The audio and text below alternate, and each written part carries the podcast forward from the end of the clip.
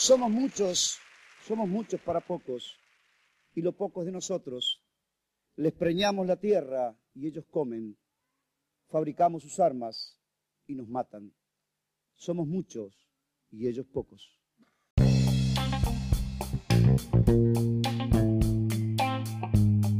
La política no se hace entre hombres buenos y hombres malos, entre grandes luchadores y entre eh, entregadores. Es una lucha de clase entre dos clases sociales. Bueno, eh, nuevamente lo llamamos a, un compañero que, es, ha sido ya al, programa La Voz del Obrero. Lo llamamos porque siempre nos aclara bastante eh, toda la situación, no solo de su rubro, el trabajador del transporte, pero también la situación de, los trabajadores eh, a nivel general, porque es un compañero que está bastante informado, porque hace un trabajo también periodístico para, para los trabajadores y porque además es representante eh, de los trabajadores en su lugar de trabajo. Estamos hablando con el compañero Santiago ¿Y ¿Cómo anda Santiago? Ariel. Ariel, querido, ¿cómo estás? Buenas tardes. Bueno, para nosotros siempre es un gusto y eh, te llamamos puntualmente eh, salió a la luz y fue una noticia que, tuvo un revuelo por puntualmente por el tema de, de, las, de los espías macristas y, todo esto que se mediatizó bastante fuerte. Pero nos llamó la atención porque en esa lista de tantos luchadores eh, vos también estás ahí y bueno y fue impactante verlo en la tele no no sé no sé a vos cómo cómo te habrá te habrá llegado eso, pero eh, fue impactante. En, y, desde ahí nosotros dijimos, epa, ¿qué está pasando? Eh, llama mucho la atención. No sé, primero qué efecto te, generó eso y, y bueno, ¿qué, ¿qué se empezó a discutir también en el lugar de trabajo? No, el efecto que me generó fue asombro, la verdad, lo primero. Claro. Sospechas de que te, que te siguen o que te investigan, siempre las tuvimos. No sé, llamar por teléfono y escuchar voces del otro lado, pero verlo, la verdad, en una carpeta de la, de la AFI, investigado por Alan Ruiz, con nada, con mi nombre, con mi apellido, con mi DNI publicado, con mi foto, la verdad que mínimamente causa asombro. Sí, y chocante, y uno dice, bueno, ¿hasta qué punto lo que uno hace está condicionado y hasta qué punto te dejan hacer lo que uno hace y cuáles son los límites que uno ve ¿no? en, ese, en ese aspecto también? Sí, nosotros siempre tuvimos actividades públicas. Todo lo que nosotros hicimos desde el cuerpo delegado de la línea 60 es mismo lo que hago yo en mi vida privada, desde Anred, o sea, mi militancia más allá de la 60 tiene carácter público. Siempre tuvimos asambleas abiertas, siempre informamos a los medios las medidas de fuerza que hicimos. Eh, nada, las asambleas también tienen carácter público. No, no es que, o sea, todo lo que nosotros hacemos es público, por eso creo que el seguimiento, por lo poco que pudo ver el otro día el informe S5N, eran extractos de actividades que nosotros habíamos hecho, nada, actividades sí sindicales, actividades políticas, pero públicas. Tal que tengan un seguimiento a través de eso y la verdad que sobre todo no teniendo en cuenta en el marco que esto dio en el gobierno de Mauricio Macri con Patricia Ulrich de secretaria de ministra de Seguridad y con dos tipos nefastos ahí atrás al mando de la AFI, con Gran Magdalán y Rivas. Los juicios que se están dando en este momento, que si bien tengo entendido son cuatro, dos en Lomas y dos en Cava, apuntan un poco a eso, a la persecución de los compañeros que luchan por los derechos de manera pública y el seguimiento contra eso, una forma de criminalizar la protesta a través de los espías. Sí, y yo me ponía a pensar también, y un poco lo, charlamos también, eh, creo que también con Gustavo, es eh, claramente un problema, primero que, detecten a, compañeros que están comprometidos, que eh, se intentan organizar en, en, su lugar de trabajo, que construyen espacios de, discusión con los trabajadores en general. Eh, el tema es lo que hay atrás o la red de, de, que uno empieza a hablar, ¿no? Y, a partir de ahí uno dice, bueno, eh, tienen un mapa un poco de, cómo se organizan los, trabajadores o tienen más o menos un, mapa de cómo se organizan los trabajadores, digo, y eso tampoco nos llama la atención porque sabemos que eh, durante el macrismo, incluso antes también, ¿no? En, el gobierno kirchnerista, había todo un seguimiento hacia los trabajadores con el proyecto X, claramente, y, y, luego en el macrismo también se vio eso.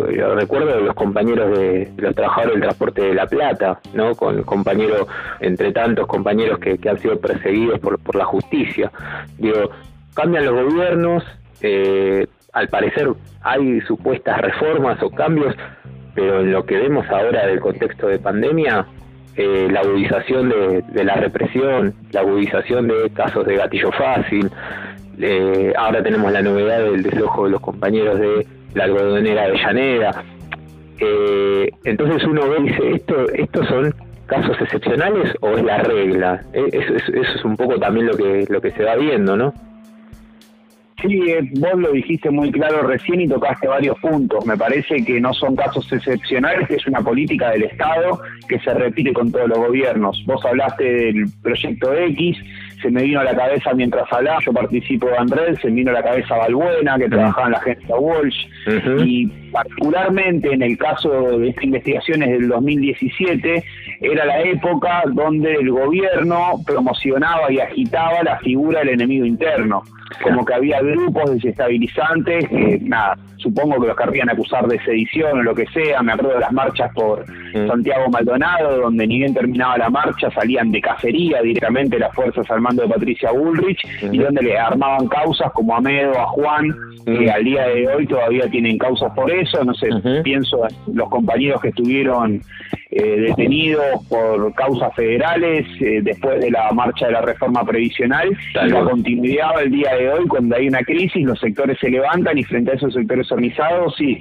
o está la represión o está el desalojo, o hoy en día lo tenemos un poco más claro, está el espionaje también, ¿no? Sí, sí, sí, sí. Por, digo, por eso uno se pone a pensar y, y dice, bueno, realmente hay toda una estructura de espionaje.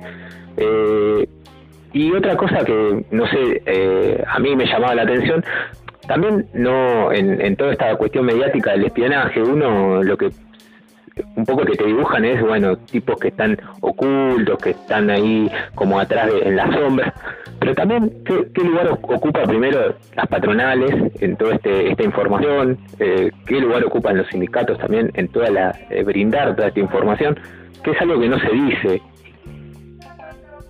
Sí, totalmente. Bueno, es una. Yo no puedo, la verdad, evitar hacer un paralelismo con lo que pasó en la última dictadura, donde las mismas empresas y los sindicatos hacían listas negras de los trabajadores que se organizaban en defensa de sus derechos, los marcaban y los entregaban directamente. Sinceramente, si bien tenemos las sospechas, todavía no tenemos las pruebas, no pudimos tener un acceso a la causa, pero en el mismo informe de C5N hablaban de una compañera, Marangoni, que tenía un infiltrado al lado de ella, que estaba trabajando codo a codo con ella y era el mismo que le pasaba información. O sea que esta red que manejan desde el Estado eh, tengo la, la sospecha bastante certera de que, de que operan en conjunto con sindicatos, con empresas y bueno, con varios organismos del Estado, no solo con la Agencia Federal de Inteligencia, ¿no? Sí, eh, y, y uno se pone a pensar puntualmente un poco lo que siempre charlamos con, bueno, estamos hablando acá con Santiago Mencon y para, para todos los oyentes, eh, siempre hablamos puntualmente del transporte y siempre vemos esas, esas formas de operar que hay en, los lugares de trabajo y puntualmente en el transporte ya hace mucho tiempo en relación a la persecución, en relación al patoteo, en, digo, eh, cosas que quedan totalmente invisibilizadas y que eh, en algún sentido no, no se podrían no se podrían desligar. Contame cómo ahora cambiando un poquito de tema o más puntual con el tema del transporte, eh, ¿Cómo estás viendo hoy la, situación de, del transporte? ¿Cómo estás viendo hoy eh, un panorama, si puedes darle a los oyentes también, eh, en este en este tiempo de, que se ha vivido de, pandemia? Hemos hablado claramente de un montón de situaciones de despido, pero para poder aclarar algunas cositas que vos quieras destacar del transporte hoy por hoy. No, la verdad que si lo tengo que ver, lo veo mal. Mm. Como veo mal toda la parte de la sociedad, el transporte no está exento y está mal El tema es justamente que frente a esa crisis eh, están siendo los trabajadores quienes más lo están sufriendo y el público usuario. Porque por un lado las empresas están cortando servicios, están dejando líneas completamente paralizadas, están recortando ramales como ya nos hicieron con el fin del macrismo acá en la línea 60 que recortaron, dejaron solamente y recortaron dos ramales, nos dejaron siete, y la situación de los trabajadores, sobre todo el resto de las provincias del país, donde están hay empresas cerradas, donde hay compañeros que no están cobrando el salario o lo están cobrando por ATP, donde modificaron el convenio colectivo de trabajo para percibir un 88% de las cargas sociales en negro. La verdad que hay una situación de ajuste donde las empresas que siempre fueron parasitarias con los subsidios del Estado no invierten en dar un mejor servicio y donde esos mismos trabajadores que siempre pusieron el cuerpo, incluido en la pandemia, pandemia, mm. siendo trabajadores esenciales, no están cobrando ni siquiera lo que les corresponde por convenio colectivo de trabajo. Y es una situación que si bien acá en el AMBA todavía estamos cobrando los sueldos, estamos trabajando mal porque las empresas no cumplen con los protocolos de seguridad y higiene, eh, mm. todavía no nos atravesó del todo, pero yo creo que lo que está pasando los compañeros de las provincias es lo que se viene acá, es un modelo mm. de destrucción del transporte público como un servicio como un servicio público. El transporte, las empresas cobran subsidios millonarios para garantizar al laburante y a la laburanta que pueda ir a laburar, que pueda tener un medio para ir a la escuela, que pueda tener un medio para ir al hospital, y las empresas se cagan en eso. Mientras tanto se van comiendo los subsidios, los trabajadores no cobran el salario y los usuarios viajan cada vez peor. La verdad que es triste la situación del transporte en este momento. Vos, me lo, vos lo pintás así eh, y uno, en algún sentido, yo creo que eh, muchos trabajadores se han visto con, con la esperanza de, de, que con un recambio de gobierno iban, iban a cambiar las cosas. Ahora, todo lo que está sucediendo, realmente, eh, si uno lo pensaba en la etapa del macrismo, por ejemplo, uno decía esto no, no pasa, ¿no? Y reforma laboral, de hecho, en, en, en muchos sectores, ¿no? Eh, esto que decís vos, convenios colectivos eh, que no se respetan, despidos, eh, es decir, que, que, hay una situación de desarticulación general de, los trabajadores muy fuerte, que, que, la verdad que, no parecía eso mostrarse en, en la etapa macrista, podemos decirlo, ¿no? Y, y, uno dice, bueno, ¿cuál es la, la, de dónde empezar? Digo, o si ya hay vestigios de que los compañeros alguna reacción están haciendo o en otras o en otras provincias están intentando reorganizarse, ¿no? Parece que uno está todo el tiempo cuesta arriba y, y, y avanza un paso pero retrocede diez. ¿Cómo, ¿Cómo ves esa, esa situación para, para los compañeros que, que intentan organizar. Digo también porque estás vos claramente hoy atravesado en este contexto, ¿no? Que es muy difícil sacar incluso conclusiones y en esta en esta marea.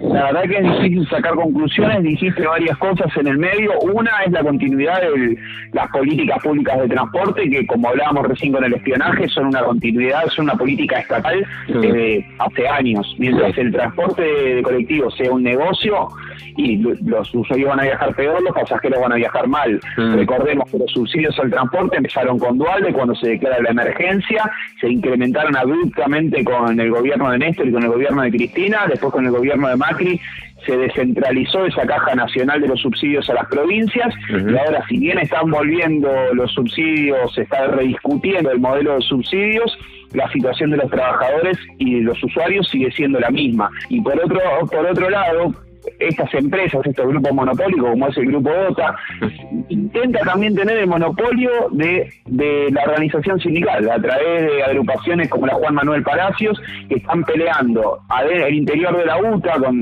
la burocracia de Roberto Fernández la libre elección del secretariado general y justamente Juan Manuel Palacio es el mismo que en 1990 modificó los estatutos para que no se dejen permitir.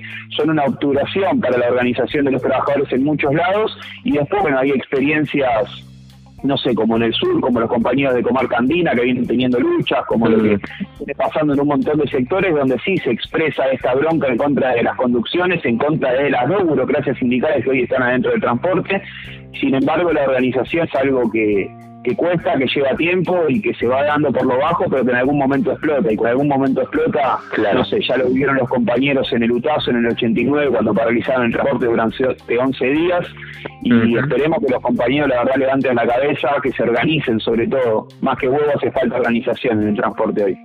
Claro, porque eh, está, la verdad que es, es un es un análisis muy interesante, histórico, que, que me parece que hay que tenerlo en cuenta. Digo, vos estás describiendo a, justamente el nombre de, esta agrupación, la Juan Manuel Palacios, y tuvo una historia atrás de, de, esos personajes, o incluso Agustín Duy, que había, parte que había sido parte de, la estructura esa, hoy por hoy como recambio. Eh, eh, digo, ¿qué, qué, le dirías también a, a, esos compañeros que en algún sentido tienen esa expectativa eh, que de, alguna manera ven, dicen, bueno, vamos a sacar esto y, y bueno, y después vemos qué hacemos, porque muchas veces pasa eso. Es un debate que se tiene con compañeros de muchos sectores que, cansados de tantos años de paritaria a la baja, de tanto desgaste sindical de la mano de la conducción oficial de la UTA, depositan expectativas ahí. Luego me parece que el eje central dentro de esa discusión es que nada que ninguna organización que parta de un monopolio empresario puede ser la salida para el los laburantes del transporte. Me parece que más claro que eso no, no, no hay. Creo que cualquier oposición sindical que esté bancada por un pulpo monopólico que tiene más de 70 líneas de colectivo y no va a ser la respuesta para, mm. para que los trabajadores estemos mejor, todo lo contrario. Mm. Están queriendo cambiar, están queriendo tener monopolio de, de la organización de los trabajadores del transporte. Santiago, te, agradecemos mucho, eh, siempre muy claro, siempre muy muy concreto y muy directo, me encanta Sanata, ¿no? Eh, y eso y eso se necesita también claridad, fundamentalmente para, para los trabajadores, y espero que esa claridad también se pueda transmitir y contagiar, que es que eso me parece que lo es lo es lo difícil, eh, la claridad transmitirla y y fundamentalmente educarla, ¿no? Porque esa, esa es la parte también del trabajo que tenés vos, de un trabajo casi educativo hacia los compañeros. Sí, que se formen los compañeros, que estudien, que la pelea necesita compañeros preparados para dar la pelea integralmente. Así que mm. mientras más seamos, mientras más nos organicemos, mejores condiciones vamos a estar para cuando vengan por nuestro derecho, sigan viendo por nuestro derecho, pues ya lo están. Sí, y, y, y, y ahí no, y también algo decís que es algo interesante, vos decís que se organicen, ni, siquiera estás diciendo eh, vení que tengo la, la posta, vení que tengo un carro, vos, le estás diciendo, che, hagan, eh, anímense, ¿no? Eh, ese sería un poco el mensaje a los compañeros también y tengan cuidado y organícense sí por lo bajo siempre, mm. sin levantar la cabeza, sin getonear, la agrupación por lo bajo me parece que es la organización por lo bajo me parece hoy en día que es algo crucial. Mm. Santiago, te mandamos un abrazo grande, siempre atento a, la voz del obrero y, bueno, vamos a intentar difundir tus, tus pensamientos, tus ideas y fundamentalmente tras contagiar la acción que llevas adelante. Muchísimas gracias a ustedes, un abrazo a vos, a Gustavo, y bueno, estamos hablando como siempre. Muchas gracias. Saludos. Chau. La voz de los que luchan están acá. La voz del obrero.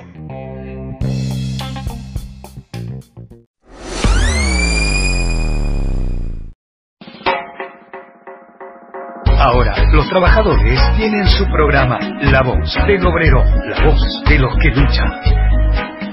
Bueno, estamos en otro bloque de La Voz del Obrero. En esta oportunidad tenemos eh, el agrado de, charlar con un compañero destacado, compañero trabajador del transporte del interior, Omar Pereira, eh, trabajador del transporte en Salta.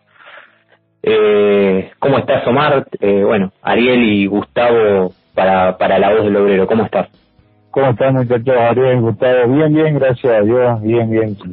Bueno, venimos eh, ya en este contexto de pandemia un poco eh, hablando de, la situación de, los trabajadores, pero puntualmente los trabajadores del transporte, eh, cómo vienen padeciendo, porque es un sector que está muy expuesto a situaciones de, de, exponerse al, al, virus, al COVID-19, pero atrás de eso también otras otras cuestiones que tienen que ver con condiciones laborales, eh, ¿no? Eh, condiciones de trabajo, tiempos de trabajo, eh, salarios adeudados, digo, todo, toda una, una, una gama de, de reclamos que se han acelerado en estos meses de, de pandemia y que han habido pequeños eh, reclamos en, en, el interior. Uno hace recorrido en Córdoba, pasa por La Rioja, eh, también se puede hablar de Santiago del Estero, que es, un poco también algo reciente, Buenos Aires, en, en, en varias líneas de, del interior de Buenos Aires, también, eh, bueno, Misiones,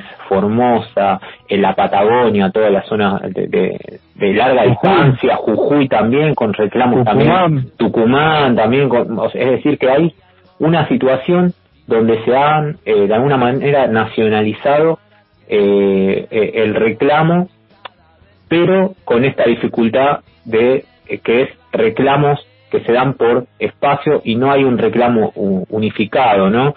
Entonces, primero, preguntándote a vos, que vos estás en el interior, primero, ¿cómo vienen sucediendo, qué, qué, cómo lo ves vos, cómo lo vienen padeciendo los trabajadores del transporte en Salta puntualmente toda esta situación? Bueno, aquí en Salta, habría gustado con respecto a lo que es la pandemia, en la primera etapa de la fase 1 que se había alargado aquí en Salta, eh, muy, pero muy, muy a, a los arañazos, los compañeros, porque no les facilitaban eh, barbijo, alcohol en gel, eh, tampoco ni siquiera le, le ponían una cabina que lo aísle del pasajero. Eh, y el quien brillaba por su ausencia, el sindicato, porque en esa etapa donde era tan tan importante que ellos estén eh, en primera línea, como si lo estaban haciendo los conductores, el personal de la salud, bueno, en ese momento la policía, los dirigentes estaban en su casa, con el sindicato cerrado y cosiendo barbijo, ¿Mm? que nunca fueron entregados a los trabajadores tampoco. Al día de hoy la situación sigue siendo la misma porque lo que recomienda el COE es que los barbijos se cambien cada tres horas, eh, la limpieza de las unidades, de todo el coche, la distancia social dentro de la unidad, que son situaciones que no nadie la está controlando. Ni el sindicato, ni la MT aquí en Salta, que es la autoridad de control, eh, ni Saeta, que es el gerenciador del transporte, y mucho menos los empresarios. Y bueno, como te digo, el sindicato menos que menos, que sería la parte que tendría que estar viendo por los derechos de los trabajadores.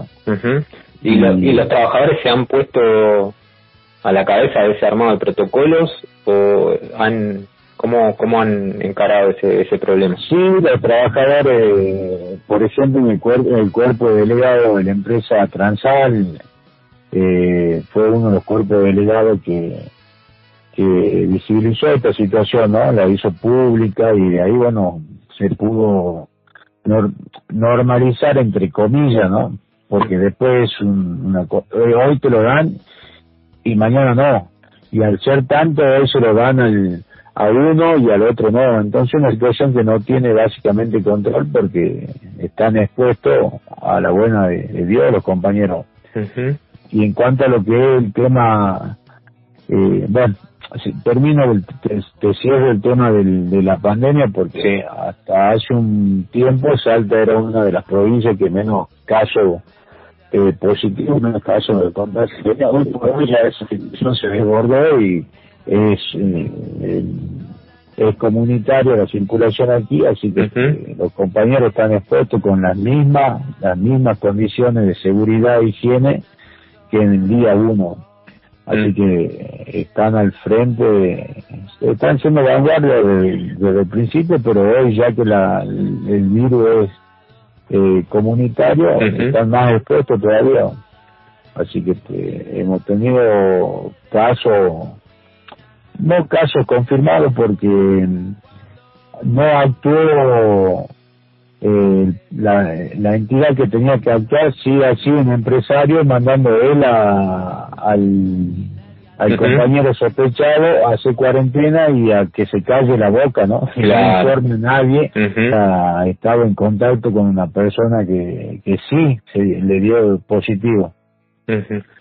Entonces, este, por eso te digo, la verdad que con, en cuanto a lo que es el control de la pandemia, acá está muy descontrolado todo, ¿no? Mucha falta de control. y de la mano de esto, eh, de las condiciones de trabajo, de la seguridad y higiene, viene todo también de la mano el salario, eh, cómo, cómo, ha, cómo ha rebotado esa, esa situación de los pagos, eh, aguinaldos. Aquí en, hasta el día de, hasta el último sueldo que cobraron los compañeros, lo cobraron en tiempo y forma, sí, con un atraso en el aguinaldo, mm. pero cobraron el sueldo completo. Pero, porque el primer mes de pandemia, una estrategia del gobierno con el sindicato quería devolver el sueldo en dos cuotas. Entonces estuvieron muy activos los, los, delegados y se plantaron en la puerta del sindicato y hasta que no apareció el dinero eh, no se fueron. Y el dinero de un viernes para un sábado apareció en su totalidad. Mm. Entonces como que ya ahí le marcaron un stop al, al gobierno, a los empresarios y al sindicato, los trabajadores. Entonces venían liquidando eh, en su totalidad en lo que es Salta Capital. No así en el interior de, Salta, que tenemos Orán, Tartagal y Güeme, que tienen servicio de transporte urbano, que deben ser aproximadamente 400, 500 compañeros, mm. que están pagando como, como el empresario quiere, ¿no? Y con la excusa de que el subsidio no está llegando cuando sabemos bien porque claro. Eh, habíamos tenido una comunicación con el secretario, el ministro de Transporte, informando que los subsidios al interior habían llegado normalmente. Es más, no normalmente, sino que con un aumento considerable. Entonces, en el interior, ante la ausencia del sindicato, son donde los compañeros están siendo más castigados, ¿no? Porque ya las condiciones de trabajo, de higiene y seguridad son nulas, mm. Y en cuanto a lo que es el salario, eh, están cobrando en cuota de 10 mil, 5 mil, 2 mil, y mm. no llegan ni siquiera a los 38 mil pesos. Claro. Así que esa es la situación más o menos en el interior. Y también hay situaciones en el interior de eh, rotación, eh, lo que se hace, se hace banco. Eh, rotación de tarea. Exacto, rotación de tarea o ir al trabajar a esperar a ver si hay servicio o no hay servicio, eh, con llamarte un día o no y otro día no. Sí, sí, sí, están quedando disponibles los compañeros y lo ponen a hacer otras tareas, ¿no? Por ejemplo, en el taller, pero muchas veces los llaman para que estén en la empresa sin hacer nada. Mm. Eh, entonces esa es la situación que se está viviendo en el interior y aquí en Salta Capital también, ¿no? En mm. Salta Capital también muchos compañeros los mandan a trabajar de noche a limpiar coche o a las puntas de línea a limpiar coche y algunos a cumplir horario en la empresa disponibles. Algunos no, no pueden meter tampoco todo en la empresa que estén disponibles y otros que quedan disponibles en su casa. Pero bueno, sí están llamando a la, empresa. Y con el agravante que ahora empezó a circular eh, la versión de que los empresarios quieren hacer uso de la ley de contrato de trabajo donde le permite la suspensión esta preventiva, ¿no? Por, estado de crisis. Así que este, es una situación que se viene denunciando ya hace muchos años y pidiendo ¿no? la organización de los trabajadores y como que por ahí le prestaban poca atención y hoy por hoy que le está golpeando el bolsillo, eh, están hmm. tomando por ahí otra actitud. Lamentablemente, muy, muy dividido, muy fraccionado aquí en Salta, pero puede ser este un punto de encuentro, ¿no? El punto de unión para que los trabajadores empiecen a organizar también. Le cedo, te cedo la palabra a Gustavo. Sí, eh, una de las cosas que, que, se ha frenado en todo este año son las paritarias. ¿no? Las paritarias muchos de los gremios no lo han visto, ya casi vamos a pasando la mitad del año, ya pasamos la mitad del año, y, no hay discusión paritaria. Los, compañeros, ¿cómo lo están tomando esto? Teniendo en cuenta que, que muchos de ellos tienen que trabajar normalmente y cumpliendo las, las horas de trabajo, e incluso a veces aumentando esas horas de trabajo. No, y aquí en Salto están muy, muy, muy molestos porque, primero, principal, que no tienen paritaria. Y segundo, que se firmó un de acuerdo donde el 88% del sueldo eh, va, va en negro. el 12% es lo que está blanqueado y con el agravante o la picardía de empresario y sindicato el descuento de ley para jubilación lo practican del 12%, pero el descuento sindical lo practican de la totalidad, o sea, del bruto del sueldo. Entonces, eh, surgió ahora, después de que un par de compañeros explicaron en, muchos medios y, y en grupos de WhatsApp que cómo se están manejando ahora, eh, surgió esa, esa calentura ¿no? de los trabajadores y bueno, activando también de que no están buscando mejoras salariales, ¿no? Porque la UTA en, especial no, no habló de, de sentarse a charlar el tema de aumento de sueldo. Así que la verdad que está medio complicado y bueno, esperamos aquí en Salta que los compañeros se, se organicen, que organicen asamblea en las puntas de línea, en las empresas, respetando todas las normas de higiene y seguridad que tengan que respetar, y que los compañeros que están capacitados para, que manejan la información primero y principal, y capacitados para, para informar, que lo hagan, ¿no? Porque es su obligación de informarle a los trabajadores qué es lo que está pasando y a dónde podemos, a dónde pueden llegar, ¿no? Porque si se da lo de las suspensiones preventivas, si quieren, también se ve que el suelo eh, va saliendo de tres cuotas, cuando lo que nosotros tenemos entendido que los subsidios sí están llegando para el transporte, eh, tienen que estar atentos, ¿no? Tenemos que estar atentos todos. Sí, además también está en esto de la información y de la gente preparada, muchos sectores que están aprovechando la bronca de los compañeros, la de de Fernández, para presentarse como como alternativa, ¿no? Desde ahí lo tenemos a Agustín Rey eh, planteándose eh, que viene recorriendo casi todo el interior como una alternativa eh, y que esto no se genera algunas divisiones dentro del campo de los luchadores. ¿Qué, le planteas a los compañeros que de repente eh, que plantean pelear en contra de Fernández, pero que ven a Agustín Rey como una alternativa a futuro? Y es lo que casi siempre hablamos, Gustavo, con, con vos, con Ariel, o sea, alternativa y oposición tenemos que diferenciar bien lo que es una alternativa y lo que es oposición. Hoy por hoy, eh, Miguel Ángel Bustumbuy no es alternativa para los trabajadores. Fernández no es alternativa para los trabajadores.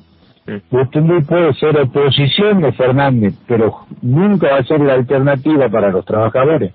O sea, una alternativa constructiva que realmente los ponga los trabajadores en condiciones dignas. Entonces eso tenemos que saber diferenciar. Que los compañeros que hoy están seducidos por la Juan Manuel Palacio, eh, porque piensan que van a cortar camino, eh, es mi humilde opinión, es mi verdad, o sea, es lo que yo creo, eh, se están equivocando porque a la larga, si llegan de la mano de la burocracia, ya termina pasando eh, lo que nos pasó a nosotros. Nosotros llegamos de la mano de la burocracia y hacer las cosas como, como manda el estatuto, como dicta el convenio, eh, terminamos presos, porque no era, no era negocio para el empresario y mucho menos para el sindicato. Entonces nos, eh, siempre decimos que el conocimiento tiene que ir acompañado con, con la experiencia. Nosotros ya hicimos la experiencia. Hoy por hoy en Salta tenemos muchos compañeros que tienen conocimiento, pero no tienen la experiencia de lucha. Entonces, que no se dejen seducir por este tipo que tienen conocimiento de cómo castigar a los trabajadores y tiene experiencia de cómo castigar a los trabajadores. Entonces que no se confunden con, con oposición y alternativa. Hoy tenemos aquí en Salta oposición a, a Barrera, tenemos oposición a Fernández pero no, no quiere decir que sean alternativas, ¿no? En definitiva, lo que nosotros preferimos es seguir trabajando, sabemos que el camino es largo, pero llegar a ser sí realmente una, una alternativa constructiva para los trabajadores, quizá en un poco más de años, pero no tratando de cortar camino con la burocracia. ¿Y cuál sería la alternativa? Tres puntos básicos para decir esto, eh, pararse desde acá, podemos pensar una alternativa. Eh, primero y principal, o sea, lo que consideramos por ahí de la agrupación Libertad Sindical, que eh, para que se dé un cambio por completo, tiene que salir de raíz. Todo lo que está en el sindicato se tiene que ir de raíz. Mm. Por lo menos en Buenos Aires, ¿no? Porque creemos que de ahí sale la corrupción y se permiten un montón de negociados en las seccionales. Desde el Consejo Directivo se permite un montón de, de- de negociados en las seccionales, en la Junta Ejecutiva. Y después, bueno, la, limitando, limitando lo, primero y principal los sueldos de los dirigentes Mm. Y los, los tiempos en el, en, en el, en el mandato de los dirigentes. Y todo eso, bueno, acompañado con un trabajo de formación desde el sindicato, ¿no? Dentro del sindicato, armando aulas, Mm. eh, contratando profesionales que, que asesoren a nivel legal y todas esas cuestiones, ¿no? Eh, pero sí, convencido de que primero y principal, limitando los sueldos y el tiempo en el mandato. O sea, si sos, vos ahí te das cuenta quién, cuál es el dirigente que va de vocación y porque le gusta, cuando le bajé los sueldos, eso, Mm. eh, millonarios que tienen, estaban pasando el recibo del sueldo de un compañero muy combativo que fue seducido por la burocracia en Buenos Aires y cobra 370 mil pesos. Y ellos lo siguen nombrando como una estrategia, che, pero de ahí aporta algo para el fondo de lucha, para la formación de... Se olvida entonces, bueno, ahí está, ¿ves? lo que yo te hablo, que desde, desde el Consejo Directivo Nacional Ujú. se permiten todas estas cuestiones que bueno, terminan transformando en, en, en corrupto a, a los compañeros que por ahí pintaban como, como grandes dirigentes, ¿no? Ujú. Ujú. Eh, muy muy claro, Omar. Eh, no sé si querés dejarle algún mensaje a, a los compañeros de todo el país que te están escuchando. Sí, a los compañeros que estamos en un tiempo de, de organización, a los que tienen el conocimiento que es su obligación formar a los trabajadores y, y la obligación también ¿no? de, de decirle que quizá este trabajo que, que se quiere hacer de formación, de instrucción, es el camino más largo, seguramente que es el camino más largo, el más difícil, el que está lleno de obstáculos, pero para el resultado final del que quiere y necesita un verdadero luchador es el más seguro, ¿no? Entonces a eso, que es a la organización eh, de los trabajadores desde las bases, ¿no? Y si es necesario ya hoy por hoy, si no está presente, si no están presentes los sindicatos, bueno, sucede acá en Salta que el gremio no está presente, que se formen desde la base, que vayan formando y organizando asamblea para afrontar esta situación tan difícil que se viene, ¿no? Clarísimo. Eh, gracias por la comunicación. Omar Pereira, compañero del interior de Salta, trabajador del transporte. Parte Aquí, también. Eh, no, gracias a ustedes por comunicarse y desde ya los tengo comprometidos para que uno de estos viernes eh, también eh, tengan una comunicación con el programa aquí en Salta, ¿sí? Perfecto. Dale, vamos a estar también comunicándonos con Libertad Sindical. Te mandamos Y un bueno, abrazo grande. saludos, saludos para todos los compañeros de Buenos Aires y, y déjame recordar, recordarlo a Marquito Ayala que ese es el ejemplo que nosotros como trabajadores tenemos que seguir, ¿no? Así que este hasta la victoria, Marquito. Muchas gracias, compañero. Un abrazo grande. Un abrazo. Un abrazo. Dale. La política no se hace entre hombres buenos y hombres malos, entre grandes luchadores y entre eh, entregadores. Es una lucha de clase entre dos clases sociales.